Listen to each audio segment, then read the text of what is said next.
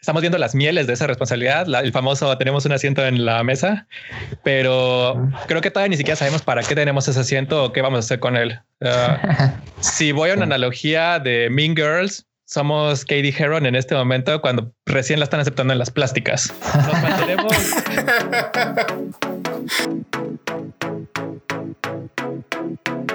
Hola amigos, bienvenidos a otra emisión más de Diseño con Ñ. Me acompañan los hosts regulares, Belu, Artu, Omar y nuestro invitado Iván. ¿Cómo están todos? Muy bien, ¿y tú, Polo? Muy bien, muy bien. Muy bien aquí. ya, ¿cómo los Bienvenido, Iván. De fuerte estado de salud. ¿Cómo los trata el semáforo naranja? Ay, me da terror. ¿Vos estuviste saliendo de tu casa, Apolo?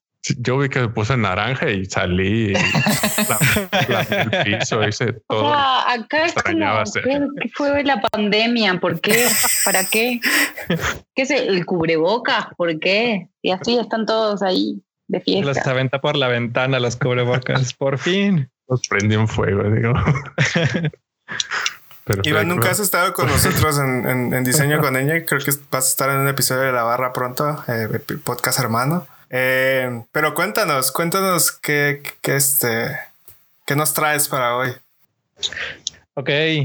Eh, pues antes que nada, para presentarme, soy diseñador de experiencia en Frog y uno de los temas que más me ha interesado todo este tiempo ha sido como esta parte en la mezcla entre cuáles son nuestras responsabilidades hacia las sociedades, cuál es nuestro papel en realmente donde trabajamos, con quiénes trabajamos realmente, para quiénes trabajamos, como que toda esa maraña que a veces se siente bastante confusa eh, y orilla a veces a bastantes diseñadores a pensar que su trabajo es una cosa cuando en realidad va hacia otro lado o que tienen que responderle a ciertos stakeholders cuando en realidad están trabajando para otro tipo de personas, que son los usuarios finales y a veces incluso para preguntarse pues, quiénes son esos usuarios finales. Para conocerte un poquito, eh, me gustaría algo que nunca hemos platicado, Iván, pero que sé que está en como en, el, en, la conversación siempre entre nosotros, es que has trabajado en tipos de empresas diferentes, desde corporativos, eh, agencias, ahora mismo un estudio global, uh, anteriormente 23, que era un estudio mucho más estal. Pero, ¿cómo, cómo todas esas... Eh, ¿Cómo todos esos ambientes de trabajo en los que has trabajado ha afectado justo esa visión que tienes de, de nuestra responsabilidad hacia, hacia lo que hacemos? Ok. Um, creo que algo que me ha servido bastante ha sido ver como todas estas caras donde un diseñador que esté enfocado a productos digitales puede afectar. cuando empecé estaba en agencias y era muy enfocado a contenidos, a sitios web, todavía se llamaba web designer el puesto y como que la limitante era, el cuadro era bastante delimitado más bien y en verdad eran como tiempos más sencillos en los cuales tus meras implicaciones hablaban de usabilidad y ya era empezar a hablar de experiencia de usuario en México en 2009, 2010. Em, pero eso como que también está muy enfocado a todavía el mensaje original del diseño gráfico, que es producir para comunicar y ya. Y siempre sentí que era como algo muy incompleto, como que era, pues es que esto no nada más es una página, es alguien que está interactuando con ello y qué está pasando aquí, no tiene que ser nada, nada más estético, sino que tenga que funcionar de una manera que realmente le responda a las necesidades de las personas. Y además de eso, mi background en sí nunca fue de diseño. Yo estudié animación digital pensando en esta idea de crear mundos y conceptos para que las personas pudieran experimentar. Y entonces era como este choque. De ahí realmente como que también la época influenció bastante que todos estos diseñadores saliéramos prácticamente de agencias y de ahí fue como para mí este primer boom grande que después vino de este boom de, ok, vámonos a los corporativos y los corporativos empezaron a contratar diseñadores así como si fueran por decena. y realmente Ajá, o sea, era como de vamos a armar una, un piso completo de nuestra torre de puros diseñadores. ¿Para qué? No lo sabemos. Mm. Tal vez para optimizar optimizar costos y no pagarle a la agencia un fee carísimo, pero todavía no sabemos qué hacemos. Y ahí voy también, corporativo. Y realmente es donde empiezas a dar cuenta cuáles son todas las implicaciones de tu trabajo, que es ponerte a dialogar con otras personas de otras áreas, ver que realmente hay detrás de cada decisión que tomes, hay muchísimas personas involucradas y eso le empieza a dar una forma más interesante a lo que hacemos, porque entonces empieza a dejar de ser como producir para entregar, para ser más bien crear algo que realmente sí impacte incluso dentro de la misma organización. Creo que ahorita en el tema de consultorías, estudios de diseño, está mucho más cómodo el asunto porque empieza a haber esta necesidad de que alguien te ayude, o sea, desde fuera, a, que alguien te dé esa velocidad que justamente por lo que mencionan los corporativos y su política no puedes tener dentro. Creo que es un mundo bastante feliz para mí ahorita porque realmente te permite impactar. Sin embargo, también es como decir el tío Ben, o sea, con un gran poder también viene una gran, gran, gran responsabilidad porque ahora tenemos esta parte de poder impactar, pero también usar los recursos de esas empresas con quienes trabajamos para que realmente le, afecte a más personas de manera positiva. Y las preguntas aquí empiezan a surgir, como ¿qué hacemos? seguimos a los stakeholders como cuando estábamos en agencia y nos decían qué hacer. Eh, nos dejamos meter en este embrollo político, como cuando trabajas en corporativo y tienes que obedecer estas decisiones para quién trabaja realmente, porque también estás en algunos momentos siendo esta persona que tiene que tener las respuestas, pero en otros momentos no puedes ser esa persona porque no estás dentro de la organización. hay demasiadas cosas muy confusas que si no nos detenemos a veces a verlas con más detenimiento y pensar, ok, ¿para quién estoy trabajando realmente? ¿Para quién estoy creando algo realmente? Es muy fácil perderse. Y creo que tiene que ver mucho justo de esta falta de perspectiva que tenemos por la manera en la que hemos estado subiendo como esta pirámide sin saber realmente hacia dónde vamos. Sí. Alerta. Pregunta. Y es, ¿Por qué, tenemos este problema cuando, por ejemplo, si vos te formas como un diseñador, como un administrador, pues desde que empezás a tener la conciencia de cómo impacta tu, pues, tu trabajo en toda una organización y, y cómo el trabajo de, lo que vos vas a hacer, en lo que vos vas a influenciar, va a impactar a largo plazo. Como que me gustaría eh, abordar más estos temas de disciplinas que ya tienen un montón de trabajo en esto de cómo tus decisiones influyen en una organización y, cómo se quedan a lo largo del tiempo, que pues lo estamos aprendiendo, entonces estamos refremeando trabajos que ya se hicieron en otras disciplinas, pero a nuestra manera de entenderlo. No, yo creería que va más allá, ¿no? O sea, siento que nosotros como diseñadores, a diferencia de otras disciplinas, como que no se queda en lo organizacional. O sea, hablando tal vez de administración, siento que se queda hasta ahí, pero no sé, para poner un ejemplo, yo creo que las personas que diseñaron WhatsApp y que hicieron WhatsApp nunca se imaginaron que por mensajes de WhatsApp en la India, en algunos pueblos, iban a empezar a querer linchar gente.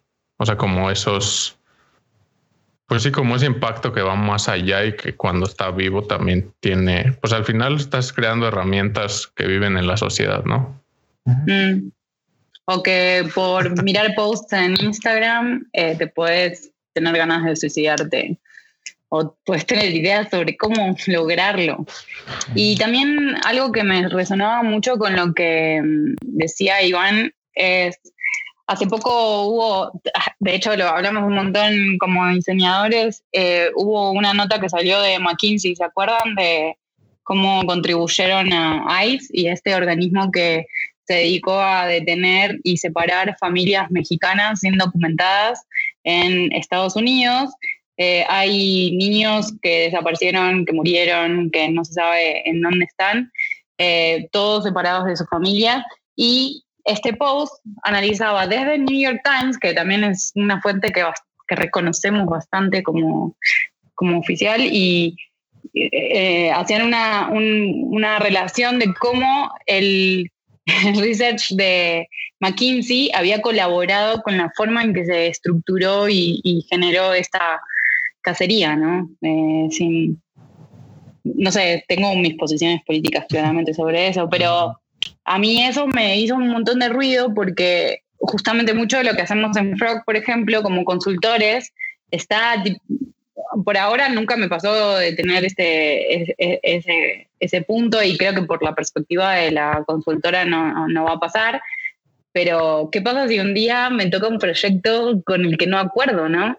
¿Qué haríamos, no? Si, si no tenemos la opción de quedarnos sin trabajo, estamos viendo las mieles de esa responsabilidad, el famoso tenemos un asiento en la mesa, pero creo que todavía ni siquiera sabemos para qué tenemos ese asiento o qué vamos a hacer con él.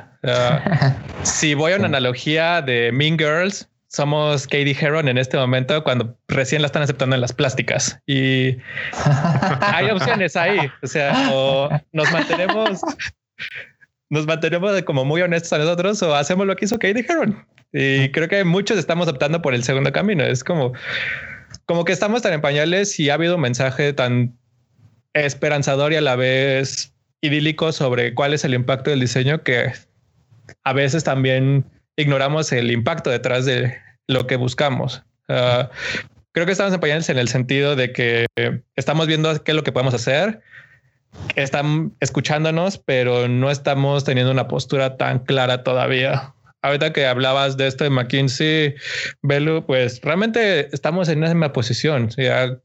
creo que en cualquier momento podemos estar en un proyecto que tenga las mejores intenciones y también lo que mencionaba Polo como WhatsApp y aún así se utilice de una manera que no esperabas. Instagram es unos ejemplos. Secret era una gran aplicación hasta que se volvió una quema de brujas completamente y tuvieron que bajarle el switch completamente. Em, todas esas buenas intenciones. De hecho, lo digo muchas veces cuando llevo un workshop de, cualquier tipo, es como el infierno está lleno de buenas intenciones. O sea, cualquier cosa que podamos pensar que era buena idea, como vamos a monitorear eh, la localización de las personas para ofrecerles ads personalizados. Malísima idea. Ahorita que ya ves qué está pasando. vamos a prender automáticamente la cámara cuando se abra tu aplicación de videoconferencias para que sea más rápida la experiencia. Malísima idea vamos a automatizar la descarga de canciones para que... La pandemia nos enseñó eso. Ajá. estamos viendo cuáles son esas consecuencias. Ideas que parecen buenas en un principio. Sí. Porque, por la intención al final era buena. Era, lo que dijiste a la cámara era justo, era eso. Era como, vamos a hacer que la experiencia sea más rápida. ¿Cómo evitas eso al final? Porque si estás en lo bueno y en, realidad estás cometiendo un error.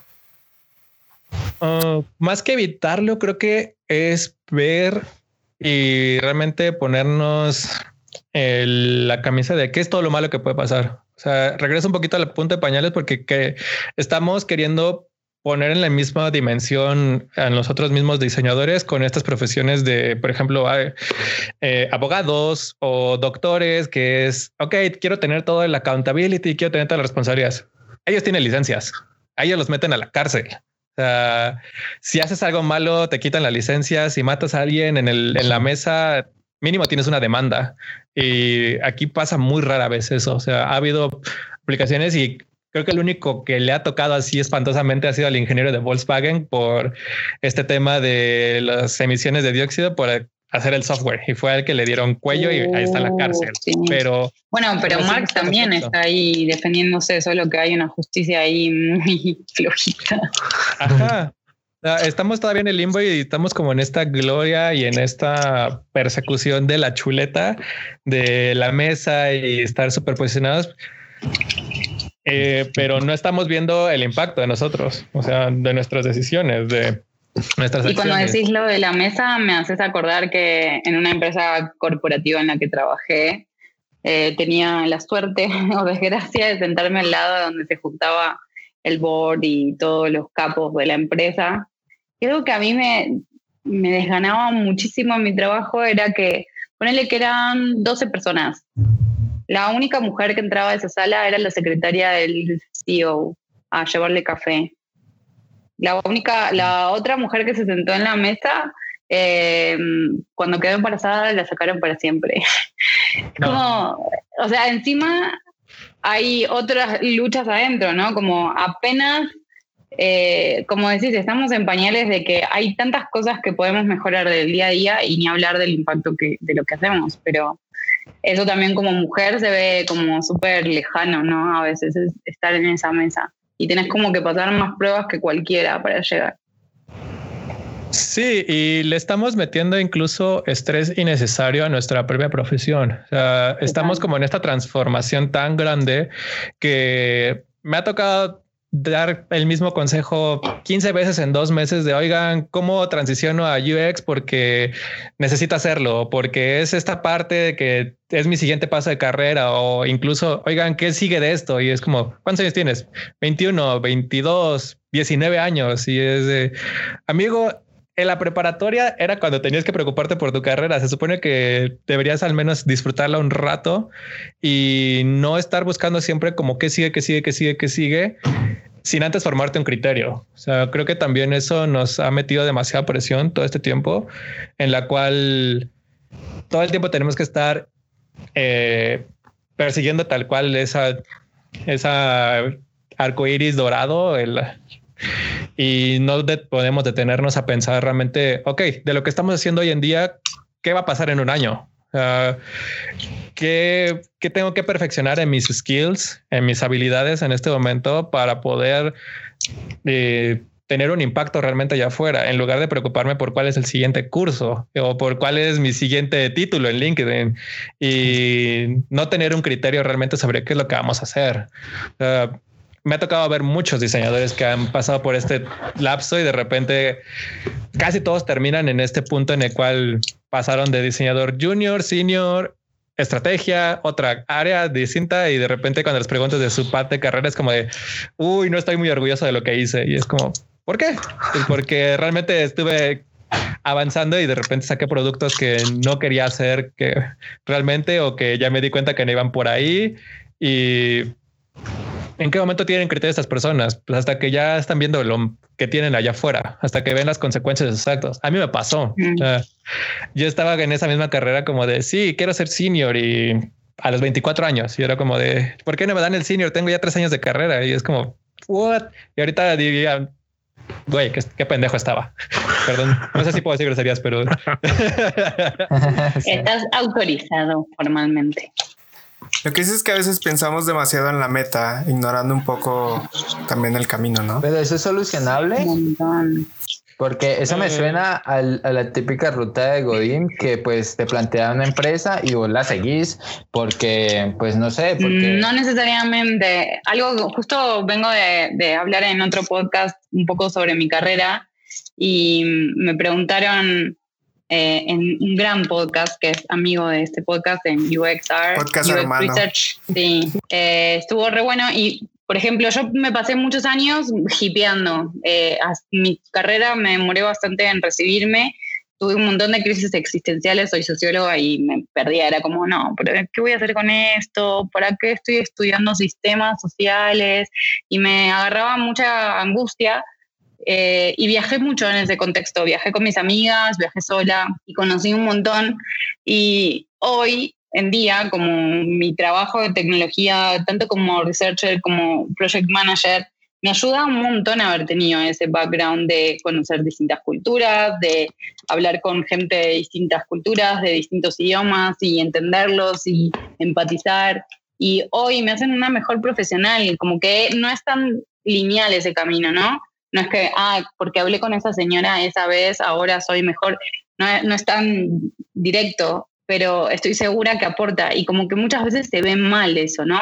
Ay, ¿cómo vas a tardar nueve años en recibirte? Ay, ¿cómo vas a estar viajando sin presupuesto por América Latina? Ay, ¿cómo vas a estar sola viajando en, en los pueblitos perdidos en una provincia? Entonces, siento que muchas veces eh, esa vida que uno tiene que tener, esos trabajos que no son cool, eh, yo fui secretaria tres años de mi vida y, es difícil entender como eh, linealmente qué me aportó ese trabajo, pero un montón de experiencia, un montón de saberes que hoy es como que solo quiero ser cool y trabajar para una startup y, y tener y ser ninja de UX y no sé qué. Bueno, aunque el ninja ya está medio caducado, pero...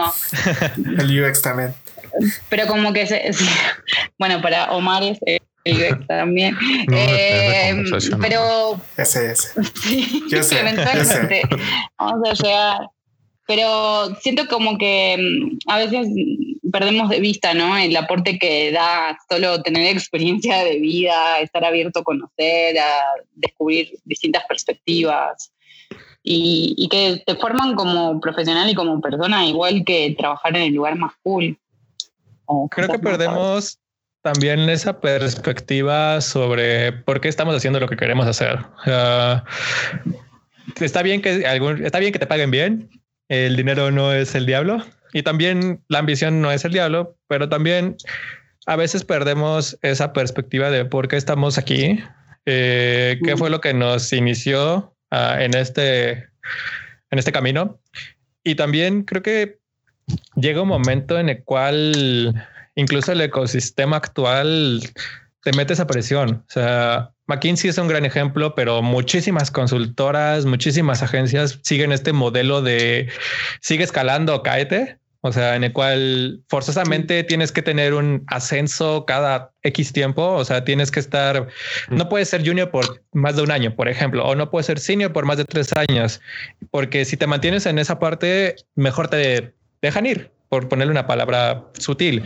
Y eso realmente te va presionando a que casi, casi tengas que tener 30 años y ya 10 años de experiencia, una dirección. Y si no, estás fracasando en la vida y es el mensaje que te están dando. Y eso también empuja a que las personas vayan cada vez más rápido sin detenerse a pensar qué es lo que realmente estamos haciendo. Uh, creo que ahí donde yo abogaría es deberíamos poder tener más de un camino. No debería asociarse a mediocridad o a falta de interés. De hecho, la mediocridad tiene otro significado completamente diferente y es hacer las cosas al ahí se va, básicamente. Que, pero hay gente que lo puede seguir haciendo y que incluso ha dejado ir direcciones por decir, no, la verdad yo lo que quería hacer era seguir programando o yo quería seguir diseñando o yo quería hacer muebles por un año eh, y hasta se ve reflejada en eso estamos formando generaciones de diseñadores que están más preocupados por qué es lo que deberían estar aprendiendo mañana en el, siguiente tipo de workshop que ponerse a pensar realmente, ok, de lo que yo ya sé y de lo que yo estoy haciendo, ¿para qué es? ¿Para qué lo estoy sacando? Y no ponerse a pensar, ok, ¿cuál es mi siguiente curso? ¿O cómo le hago para obtener mi siguiente nivel de ascenso? Y ahí es donde jugamos otra vez con esa parte. Queremos todo este glamour que tienen profesiones como doctores. Sin embargo, ellos tienen cuatro o cinco años de ser los minions y es normal en sus vidas. Es esta parte de la residencia y a nosotros cinco años. Y lo entienden como parte de su proceso. Ajá, ajá. Y nosotros somos como de cinco años haciendo lo mismo, nos volvemos locos. O sea, en cinco años ya deberíamos tener una dirección de área o deberíamos tener un principal o deberíamos al menos ser un super senior. Y es como de, ok, senior en qué? En utilizar una herramienta, en facilitar un workshop, en hacer síntesis de ideas. Sí, qué bonito, pero ¿con qué fin? Uh, Creo que, creo que va conectado un poco también, este, Iván, a, a lo que a veces mencionas en tu, tu Twitter, de que estamos buscando, o sea, cuando te refieres a lo de la chuleta, estamos buscando estar en la mesa de las decisiones, ¿no? Y, y muchas veces perdemos en esa búsqueda y digo, al final no, no obtenemos, obtenemos el lugar, ¿no? Obtenemos la silla y no la sabemos usar. Termina siendo lo mismo. Sí, exacto. Uh, Sí, justo este tipo de cosas que es como bien dices, hacer lo que tengamos que hacer para estar ahí, porque nos lo llevan diciendo por años que esa es la meta. Está increíble y sí lo veo valioso, pero una vez que estás en la mesa, tu labor no es congeniar con los adultos nada más y decir, ok, me voy a unir a su conversación. Sea, tenemos una responsabilidad muy fuerte y aunque Omar diga que el término UX está muerto, la primera palabra, esta parte de users, es como, ¿para quién estás diseñando? No es, no es stakeholder experience, no es client experience de tu cliente como consultora, sino es, es tu usuario final, esta persona final que está viviendo a través de tus productos algo. O sea, tu, de, tu, deber ahí, al menos como yo lo veo, es retar la mesa. O sea, por algo están subiéndote, porque si no te necesitaran en ese momento, es porque tal vez todo va viento en popa, pero hay algo que está moviendo esta necesidad. Y no es que tengas un altavoz más grande. Yo siempre se lo he dicho a todos los que trabajo y no sé cómo en verdad no me han corrido con los clientes, como si a mí me quieres nada más para ejecutar tus ideas, te estoy saliendo muy caro. Sí, total. pero estamos aquí porque estamos para ver por este usuario que estás teniendo tú. O sea, por quién te va a utilizar. Por, yo voy a trabajar para esas personas. Si, si eso significa tener conversaciones incómodas, pues realmente también es quitarse el miedo. Y eso viene muy de la mano con lo que mencioné hace un rato sobre esta persecución y todo, porque para hacer eso también necesita uno formarse criterio. O sea, no está mal decir, yo la verdad si quiero hacer más rentable una empresa a costa de joder a los usuarios. No está mal. Es la ética, por más blanco y negro que sea, realmente cada quien tiene su propia perspectiva, pero a veces el hecho de tomar un trabajo, tomar una como tarea y ejecutarla y hacer de ojos ciegos como de no, yo solo estoy aquí y solo estoy siguiendo órdenes y solo estoy diseñando pantallas de una aplicación que va a monitorear a los usuarios activamente o que va a taguear a gente en Twitter que esté opinando contra cierta persona y lo va a poner como en una lista.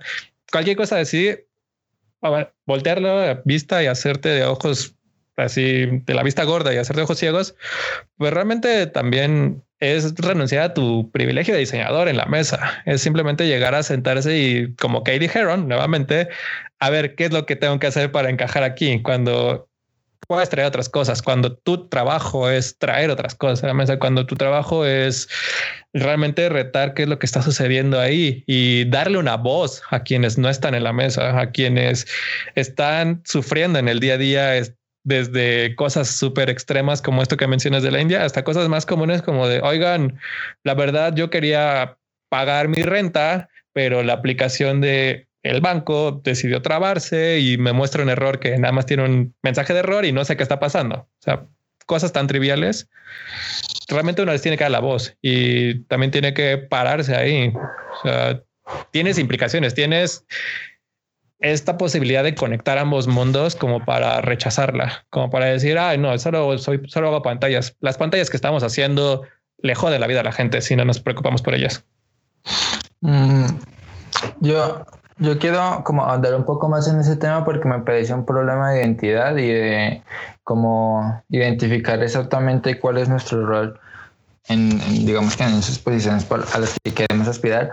Pero yo veo en el núcleo de, esa visión es de alguna manera lo que, por ejemplo, es el propósito de los antropólogos dentro de, no sé, proyectos y empresas, que es básicamente rescatar cuáles son los problemas de las personas reales y ver cómo eso puede, esos pueden intervenir en pues, el propósito y los intereses de la empresa.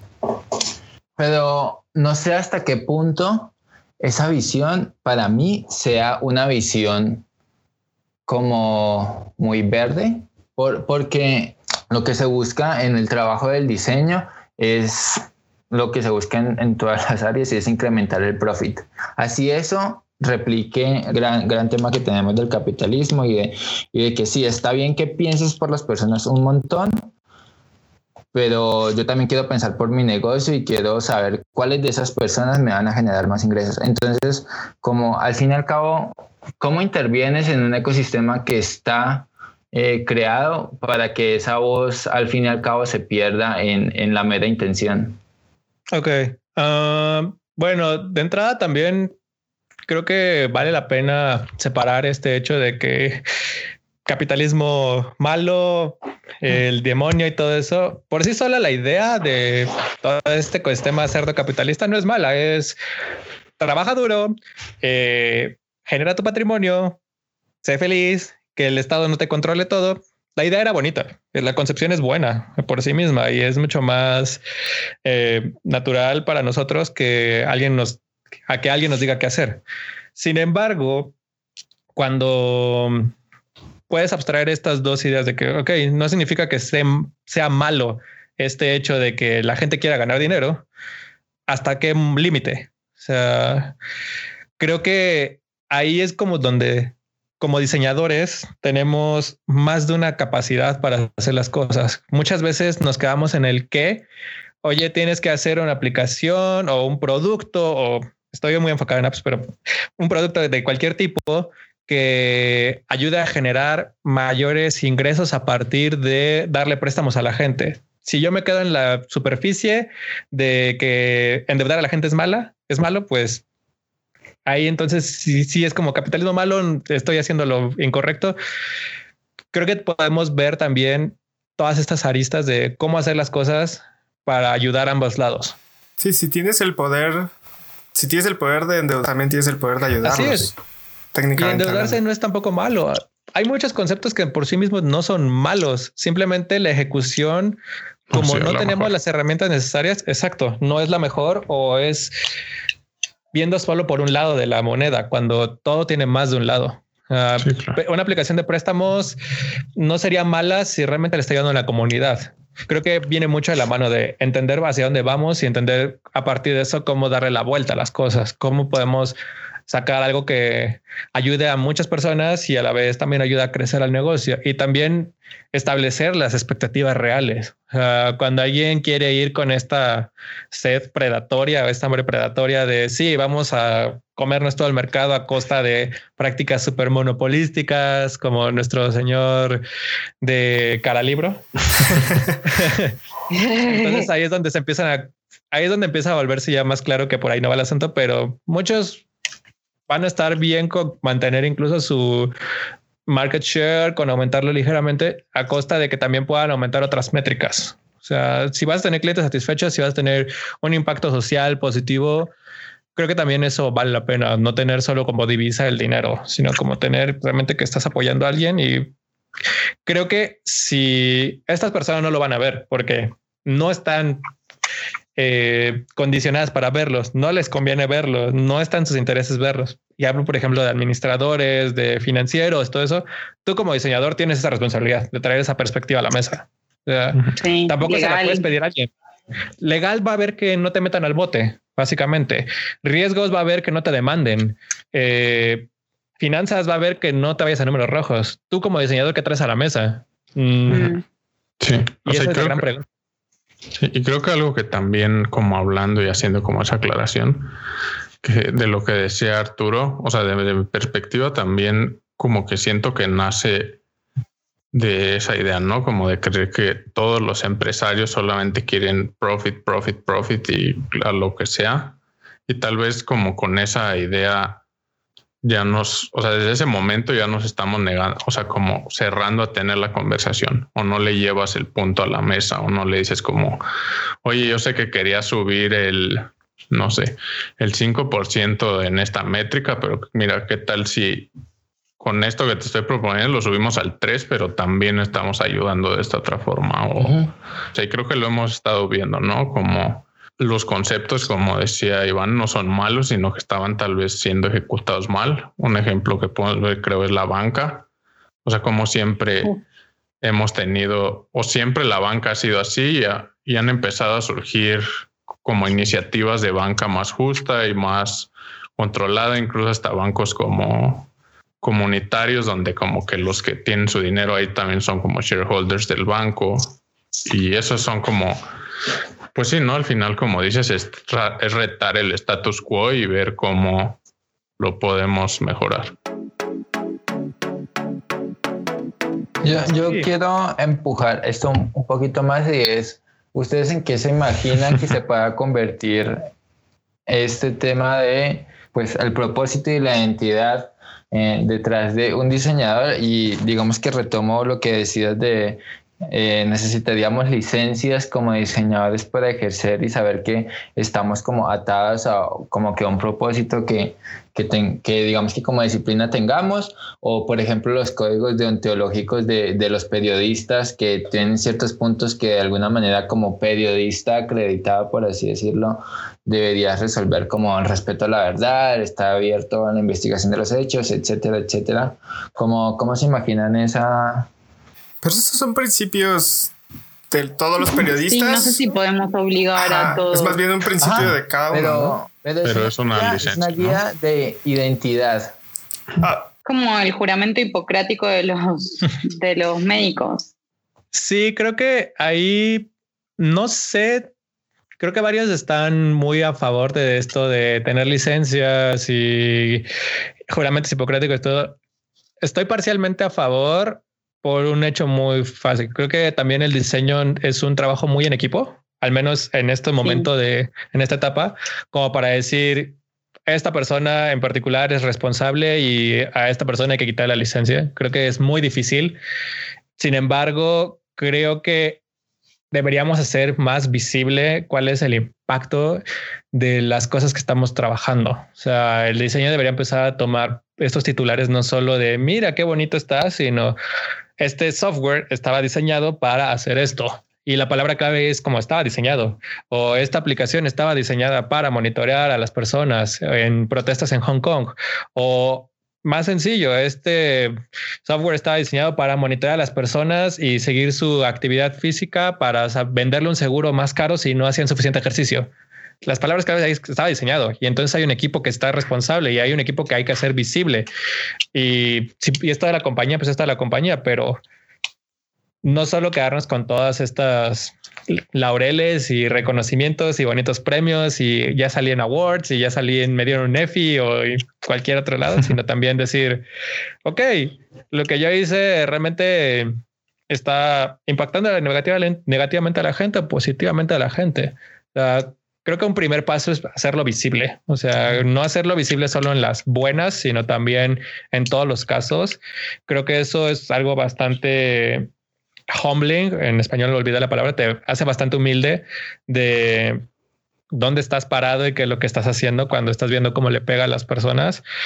Y también creo que un siguiente paso es empezar a diferenciar un poco cuál es nuestro impacto. Creo que también estamos en esos pañales de que somos todólogos, somos diseñadores, estrategas, hacemos contenido, programamos y queremos abarcar todo y realmente cuando podamos ver, ajá. Algo que esto me recordó un poco lo que me olvidé antes. Y es que muchos de nosotros también a medida que vamos evolucionando o empezamos a elegir más dónde trabajamos o incluso a algunos a fundar sus empresas, a cofundarlas, a crear startups o estudios, etcétera. Y eso también es una responsabilidad. Mucho de lo que estamos charlando también es muy alimentado por las empresas a nuestro alrededor. De, el otro día veía el tweet de una chica que decía, em, me acaban de, llegar en LinkedIn para ofrecerme un puesto que necesita 10 años de experiencia en React. Cuando React se inventó, apareció en 2013. Entonces es como, si el lenguaje no tiene 10 años, ¿por qué me pedís 10 años de experiencia en algo?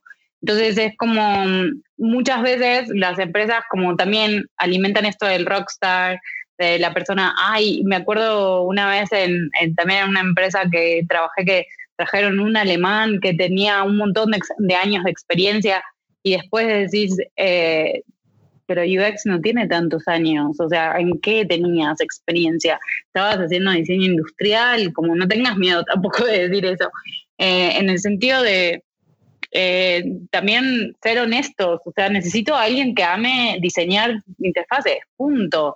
Y por ahí es más junior o más senior, pero también ellos alimentan un montón de esa ambición por estar, querer estar en la mesa cuando, que, cuando nosotros también estamos aprendiendo. O sea, recién con Darinka justo en el podcast hablábamos también de lo que estamos haciendo en research, por ejemplo, tiene cinco años de conocerse. Hay antropología hace cientos de años, hay sociología hace cientos de años, pero recién ahora tienen estos nombres cool en la industria tech y de repente quieren que sepas hacer tipo etnografías y research cualitativo, cuantitativo, la, y no, no tiene tanta historia la disciplina en tecnología como para que andes exigiendo tanto, ¿no?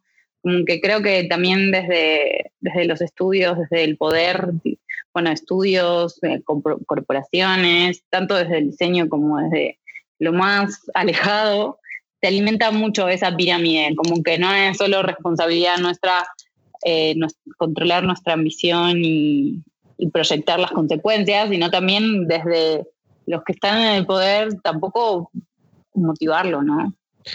Sí, creo que para mí el mensaje clave y lo que más me ha también afectado positivamente en la vida ha sido pensar que no está mal querer hacer una cosa por un cierto tiempo. O sea, no está mal tener cierta edad y decir, no quiero una dirección en este momento porque quiero seguir diseñando interacciones, seguir diseñando interfaces, seguir haciendo, seguir programando. O sea, no está mal para esa persona. Tal vez va a estar mal visto para otras personas que no comprendan eso, pero al final también es un camino personal y también puedes retomarlo más adelante. Puedes adquirir ciertas experiencias en otros lados, como decía Belu hace rato. Uno de los mejores project managers que conozco así completamente venía de una empresa que se dedica a hacer campanas de cocina. Y cuando le entrevistamos a esta persona fue, ok, de digital sabe cero, así menos cinco. Casi, casi tuvimos que explicarle cómo hacer la entrevista en vía remota, pero de proceso nos da 10 vueltas a todos. O sea, y esta persona aprendió en tres meses acerca de todo lo que estábamos haciendo, lo adaptó y fue como wow. No, cualquier otro lugar no hubiera dado un peso porque no tenía certificaciones de Scrum, no tenía PMP, eh, no, y realmente era como estaba bien para ella hacer esto y venir de ese background y gente súper talentosa que lleva 20 años programando, 20 años diseñando y les preguntas por qué no tienen un estudio propio y es como, no quiero. O sea, creo que también parte de ese mm, pañales que estamos ahorita viene de que seguimos en esta etapa de qué hacer. O sea, estamos mucho en el qué, qué, qué, qué, qué y cuál es el siguiente qué. ¿Qué hago ahorita? No, pues vienes de Photoshop. ¿Qué sigue? Sketch. ¿Qué sigue ahora? Figma. Eh, estás empujando siempre hacia adelante y no preguntándote para qué. O sea, incluso me ha tocado clientes que nos han dicho como de, oigan, sí está bonito el workshop, pero porfis, el siguiente hagámoslo un poco más pensado para que no parezca cortado de galleta. O sea, que es como de, ah, entonces el proceso dice, vamos a hacer este workshop en particular y este otro y este otro y este otro y es como, te das cuenta medio proyecto que no tenía sentido, pero todavía. Y es como, creo que la gran pregunta que tenemos que hacernos todo el tiempo es ¿por qué y para qué? O sea, esto que estoy haciendo hoy en día, ¿para qué es? Y si como diseñador estás solo cuidando que no te corran, si estás cuidando que caerle bien al cliente, pues perdón, pero creo que la gente necesita más que eso. La gente allá afuera que está sufriendo de bastantes cosas, desde lo más extremo hasta lo más trivial, merece un diseñador que haga más que solo cuidar que no lo corran y caerle bien a otra persona. Ojo, también estamos hablando de un privilegio. Hay personas que no se pueden dar el lujo de que los corran y los entendemos y los abrazamos. Que ahí, ahí tocas un mensaje bien interesante, porque irónicamente me ha tocado ver que entre más privilegiados a veces más también cuidamos el status quo. O sea, ahora hablamos un poquito de esta meritocracia, de esta falacia bonita en la cual quienes llegan a cierto privilegio le llaman esto patear la escalera. O sea, yo ya estoy arriba, pateo para que nadie más suba. Y entonces, extrañamente, me ha tocado ver más ese fenómeno en gente como nosotros. O sea, gente que ya tiene un buen puesto en una buena empresa y va a hacer todo lo posible para si cuidarlo. Si te quedas sin chamba, está cinco días sin chamba y ya le están llamando de tres. Ajá. y de repente te das cuenta que esas personas, eh, como bien dicen, así que el mexicano honrado, a veces te dan una otra lección que es como de wow, tú no hubieras hecho lo que yo hice. Sí, no, no lo hubiera hecho porque no estoy traicionando mi set de valores. sí hablamos mucho desde el privilegio, pero también es justo hacernos conscientes de nuestro privilegio y utilizarlo de una manera más allá de nosotros. Mm. Creo que el tener un buen puesto en una buena empresa que esté impactando o que te permita hablarle de frente a personas que pueden hacer impacto, ya sean CEOs, stakeholders, otras áreas, y no aprovecharlo, es peor que estar solo cuidándose el trasero. Sí.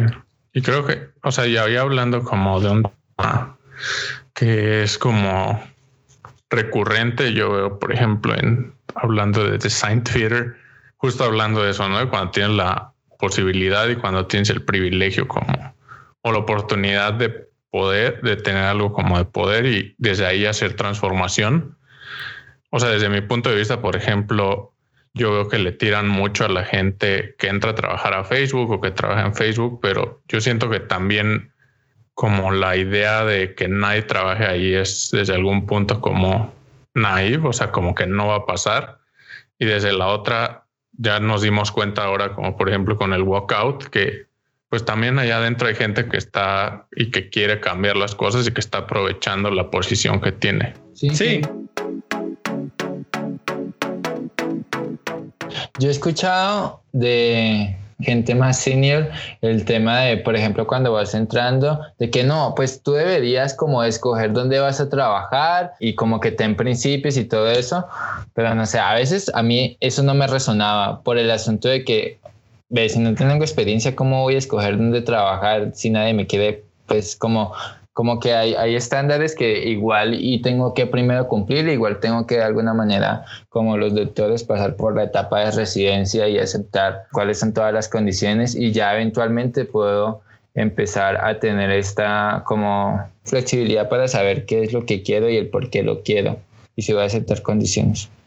Sí, creo que es muy difícil aceptar también o creo que es muy idílico este caso donde te digan tú vas a elegir tu trabajo. Muy pocas personas van a poder elegir trabajo, pero lo que sí puedes elegir es cómo quieres que te recuerden en tu trabajo, qué quieres hacer con tu trabajo. O sea, y eso sí es muy independiente de, también de todo lo que también veas tú adentro de la organización. O sea, no necesariamente tienes que congeniar al 100% si no va contigo y creo que también es parte de nuestra responsabilidad traer cierta diversidad de pensamiento y de ideas a cada lugar donde vayamos entrando, pero para eso también tienes que tener ideas propias. Bueno, amigos, ya, ya agarró fuego esto. digo, hace rato que, que llevamos un poquito de, fuego, pero este, digo, que cerrar en algún momento esta conversación y me gusta que la cerráramos con no diría qué pensamientos, qué piensan sobre el tema, sino más bien, digo, Arturo, siempre tienes algo que te queda como un asterisco ahí volando. ¿Crees, ¿Crees que el asterisco se fue o ahí sigue? No, yo creo que ahí sigue, porque a mí, a mí me molesta mucho. Necesitan tres capítulos más. Dilo, dilo, sí, sí. A mí me molesta mucho la ambigüedad y, el, y, y, sé que igual estamos en una etapa de ambigüedad y de inmadurez de, de la disciplina, pero pues supongo que es algo con lo que tengo que estar ok por ahora y saber que de alguna manera tengo que ver Abrazar el caos. Eso, sí. No podrás ver entonces, amigo. Demasiadas dualidades. sí, no sé qué piensan ustedes. Bueno, digo, podríamos seguir con esta conversación. Creo que valdría la pena hacer una segunda parte. Eh, nomás agradecerle a Iván. Creo que, que, está bien chido que vengas y tires el cedillo al, al, a lo que ya está en el suelo, que básicamente es este petróleo. Hay petróleo en el suelo, solo hay que encenderlo. Y, está muy bien estar todo el tiempo cuestionándonos como, diseñadores, como parte de este gremio, como parte de un mundo que vivimos. Em, y puedo decir algo, no necesariamente lo de abrazar el caos es como una eh, metáfora nada más. Creo que, que también está bien y, tiene, está conectado con lo que decíamos al principio. Entender que esto no se va a resolver en 40 minutos o una hora es también entender que estamos en movimiento, que estamos en cambio y en todo caso quizás lo que estamos haciendo es poner las preguntas sobre la mesa y, y obligarnos, ayudarnos a pensar, ¿no? todos nosotros estamos haciendo esto justamente porque no queremos dejar esos asteriscos ahí pendientes. Pero eso no quiere decir que lo vamos a resolver en un rato. Eh, y hay que, creo que hay que estar ok con eso y abrazar el proceso. Sí, ni que la solución es obvia, ¿no? Si tuviera que resumir todo esto en tres puntos, sería el primero, actualmente diseño ya es más que solo esta parte de negocio y la parte visual o sensorial. Hay una parte política súper fuerte, hay una parte social súper fuerte que quiera, queramos o no, ya nos sentamos en la mesa y ahora nos toca las prácticas de adultos. No podemos ignorar eso. Esa es una. Dos. Genial esa eh, parte. Sí. eso me emociona. ya estamos ahí, ya nos dieron un lugar, tenemos dos sopas, o lo ignoramos y seguimos con la plática como si no existiera, o de plano nos ponemos así la camisa de decir, eh, tenemos la capacidad y las herramientas de hacer un cambio allá afuera. Esa es una. Eh, la otra es, hay bastantes diseñadores allá afuera como para que estemos en esta carnicería constante de la chuleta para uno solo. Creo que podemos apoyarnos mutuamente, creo que podemos hacer que cada quien pueda ir a su ritmo y que no está mal ir a su ritmo y que cada quien puede resolver problemas muy específicos, así como hay centenares de miles de doctores que algunos solo se enfocan en ciertas comunidades. Creo que podemos hacer lo mismo. Y el tercero, pues realmente, realmente ver el para qué de las cosas. O sea, creo que detenernos todo el tiempo a pensar para qué estamos trabajando en esto, para qué aceptamos este puesto, qué es lo que buscamos, realmente nos puede ayudar bastante a entender por qué también estamos haciendo ciertas cosas. O sea, y si lo conjunto con todo, pues realmente no está mal a veces decir, voy a hacer esto porque no quiero perder mi trabajo, porque eso implica tal vez no darle de comer a mis hijos y por mucho tiempo y que no tengamos que perder nuestra casa. It's fine. Tampoco hay que ser juiciosos con eso, pero también ver dónde está nuestra línea delgada entre lo que nos afecta a nosotros y lo que afecta allá afuera. Si joder una sociedad completa a costa de nuestro empleo está bien para nosotros, creo que también hay algo que ver allá más afuera. Sí, o sea, creo que es la intencionalidad, ¿no? O sea, como diría David Foster Wallace, todos, todos estamos como en modo automático y hay un punto donde ya empiezas a como ajustarte y a pensar las cosas y entender por qué haces las cosas. Y sí que... la conciencia. Sí, o sea, que... Y darse el tiempo. O sea, tampoco tenemos que caer en la crisis de los 30 para detenernos y decir, no tenemos que renunciar a un trabajo porque nos dé un breakdown, porque estamos en un lugar miserable, para ponernos a pensar para qué estábamos en primer lugar. O sea, creo que no necesitamos caer en ese extremo, siempre y cuando también... Aunque algunos lo necesitemos. Ah, sí. yo, a mí me, todo esto que estoy contando me pasa a partir de un breakdown, de decir, estoy haciendo un trabajo super shady para compañías super shady con propósitos super shady y casi, casi como el meme, I'm the bad guy. Y hasta ese momento fue como de wow, es mi vida y estoy siendo un miserable. Pero justo no me gustaría ver más generaciones de diseñadores corriendo esa misma carrera de forzosamente tener que tener un seniorship a los dos años y tener que buscar una dirección o si no cambiar de empresa y actualizarse tan constantemente solo por el rush que nunca tengas tiempo de volver a pensar por qué empezaste en primer lugar ahí. O sea, creo que eso no me gustaría verlo en alguien más. Me gustaría poder apoyar a más personas que tal vez se sientan justo como que están siendo atropelladas por esta como marabunta de gente corriendo hacia adelante con tal de llegar a la punta de la pirámide y decirles que está bien querer diseñar por diseñar, querer hacer pantallas por hacer pantallas por un tiempo, que más adelante pueden tener o retomar esa ambición, it's fine. y que el cambio que pueden traer no necesariamente tenga que impactar 100 millones de personas para ser positivo. Si pueden hacer algo por su comunidad, está perfecto. Si pueden hacer algo para 100 usuarios, para 1000 usuarios, 10 usuarios y que esos 10 usuarios te digan, wow, me hiciste una, vida diferente y o me ayudaste en algo, creo que es mucho más recompensante, creo que es mucho más gratificante. Y está bien. Y hay espacio para todos. Sí. Y otra de las recomendaciones sobre todo esto. Ahora Arturo, ¿viste la hora? Ya me estoy hay, hay que cerrar con, con, algo propositivo y para, para dejar tarea. creo que los clásicos, creo que un libro que siempre um, y no es tanto por el tema de ergonomía y todo, el de Design of Everyday Things, o sea, el de Don Norman. Creo que cada vez que lo leo es como de wow, le, le, ayuda a la gente. O sea, el simple hecho de poder abstraer esta parte de que nuestro trabajo puede ayudar a las personas y que tenemos no solo la idea en la cabeza, sino tenemos la posibilidad de hacerlo tangible. O sea, como diría Jared Spool, que es como applied intention, el diseño, o sea, que podemos hacer algo con él.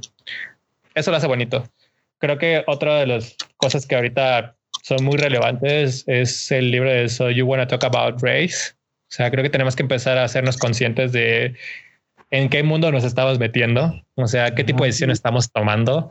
Creo que investigar alrededor de cuáles son los impactos de nuestras decisiones nos hace muy conscientes. Está esa parte. Si estás trabajando en banca, yo te diría que leas acerca de la economía de tu país para saber por qué ciertas decisiones orillaron a que tal vez tú tengas trabajo. O sea, si tú estás creando una aplicación de préstamos o de créditos, al menos entender por qué te están pidiendo eso y qué orilló a la sociedad a llegar a ese punto. Uh, esa es otra. Y again, ponernos en el centro de, ok, estamos jugando con fuego, no nos quememos o no quememos a alguien más sin querer. Uh, y veamos dónde estamos jugando. No seamos, me encanta esa energía porque en verdad a mí me funciona la vida. No seamos Katie Heron solo dejándose llevar por la plástica y traicionando a Lizzie Kaplan. Spoiler alert. O sea, si alguien se spoilea por esto, A mí, a mí me da la, la sensación o perspectiva de que mientras más influencia tienes eh, como diseñador, más importante es entender eh, la política. Y no sé, yo me veo como de que así como mientras vas subiendo, como temas como, como fundamentos de política, como en el Leviatán y el Príncipe de Maquiavelo, que de alguna manera te ayudan a entender de verdad cuál es tu papel político dentro de tu profesión.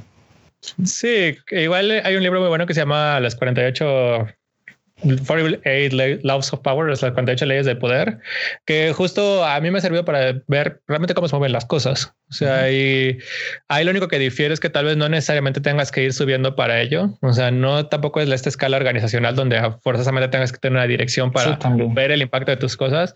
Creo que es responsabilidad de todos empezar a pensar justo para qué estoy haciendo esto. O sea, yo, yo tengo dos recomendaciones muy hippies. estaba esperando. Iba a decir que estabas contento porque hay libros.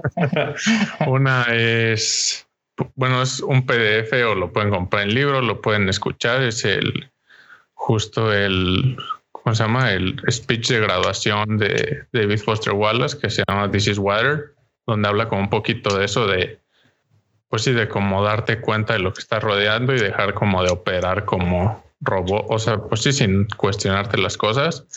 Y el segundo, que es como más filosófico y que también tiene que ver con esto de para qué y por qué hacemos las cosas, es A Guide to the Good Life, a Stoic Approach, si no me equivoco. Eh, habla de todo esto de la filosofía estoica y de cómo valores y cosas así que siento que pueden ayudarles también a, pues al final a conocerse y a, y pues no caer, ¿no? En esto en cosas que no habían pensado y ser más intencionales en todo lo que hacen. Sí, y justo cómo ayudas allá afuera y cómo ayudas a tu propia comunidad de diseñadores también. O sea, cómo le das visibilidad a otros. ¿Cómo ser el, Mr. Robot de tu grupo de amigos? Ajá. Aunque te diga que eres el punk de tu grupo o el parista, también cómo le das visibilidad a los demás y cómo les ayudas a que esos que no están tan visibles no sientan la presión de hacer cualquier cosa y a todo costo y a toda costa para ser el siguiente gran rockstar. Y eso a veces justo te lleva a llevarte por las patas tu propia profesión. Pues con eso creo que cerramos, amigos. Eh, hicimos una hora y media, una muy buena charla. Eh, probablemente hagamos una segunda parte de esto. estuvo muy bueno y creo que hay muchas cosas que quedaron ahí pendientes. Gracias, Iván. Eh, tengo la tarea de censurarlos, amigos. Lo siento, sí. Me va a cortar las palabras a decir diseño, capitalismo, bueno. dinero, dinero, dinero. no, para cerrar, como dónde te encontramos, Iván, algunas personas pueden estar interesadas. Ok, eh, ¿o no? Disclaimer, si lo quieres compartir, porque luego que hay gente que dice como no, gracias. no, yo creo que justo como decía Belu, pensamientos paristas en Twitter me encuentran como Life and Works, vida y obra. Eh, tiene su porqué ese, esa parte. Justo también estoy actualizando website que es para escribir más cosas soy un poco en contra de Medium porque si tengo cuenta de tengo que pagar para siquiera leer, lo cual está bien parista de what tengo que pagar para leer mi propio contenido. Entonces, el movimiento de la ilustración. Todo, eh, en todos lados me encuentran como Life and Works. Entonces, bueno, en Instagram, rodríguezm.iván, esa es la cuenta de perritos y cosas bien random, pero el resto de Life and Works, incluso lifeandworks.com o lifeand.works, jala. Perritos son muy lindos porque está Nutella. bueno, muchas gracias, Iván. Gracias a todos. gracias. Nos vemos en la Gracias. Nos Gracias. vemos. Bye. Abrazo.